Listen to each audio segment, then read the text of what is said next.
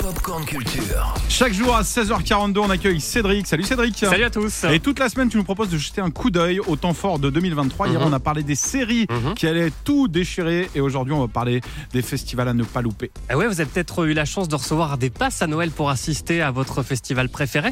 Et ça fait quelques semaines déjà que la plupart d'entre eux ont dévoilé leur programmation et l'été 2023 s'annonce vraiment exceptionnel. hein.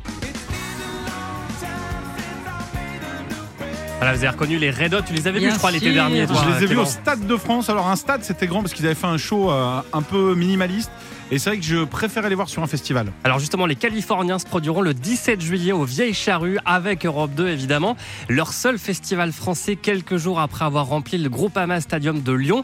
Les Charrues qui pour l'occasion auront lieu sur 5 jours au lieu de 4 avec euh, parmi les autres artistes attendus Blur, Phoenix, Kungs, Petit Biscuit, Pierre Demar, AD, Jane qui fera son grand retour. Mhm. Mais aussi euh, Suzanne, le groupe Chaka Ponk, qui lui euh, fera ses adieux à la scène. Et puis parmi les temps forts également, Robbie Williams programmé euh, le premier jour du festival. Écoutez justement Jérôme Tréorel, le directeur des charrues au micro de Patrice Lozac.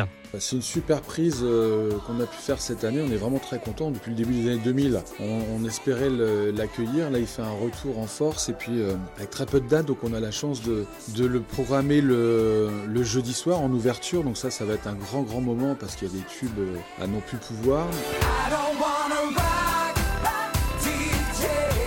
Les vieilles charrues, vous êtes déjà allés?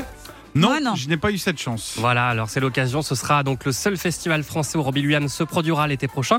Et puis parmi les autres festivals qu'il ne faudra pas rater, c'est le Main Square Arras qui Ah recevra ouais. un groupe qu'on adore aussi. hein.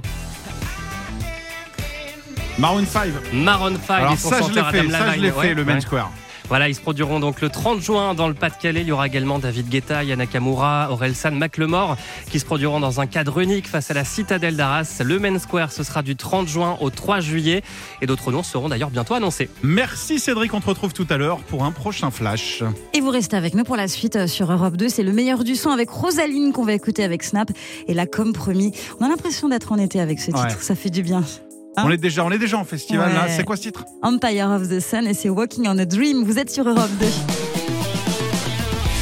Retrouvez toute l'actu gaming, ciné et musique avec Cédric Lecor de 16h à 20h sur Europe 2.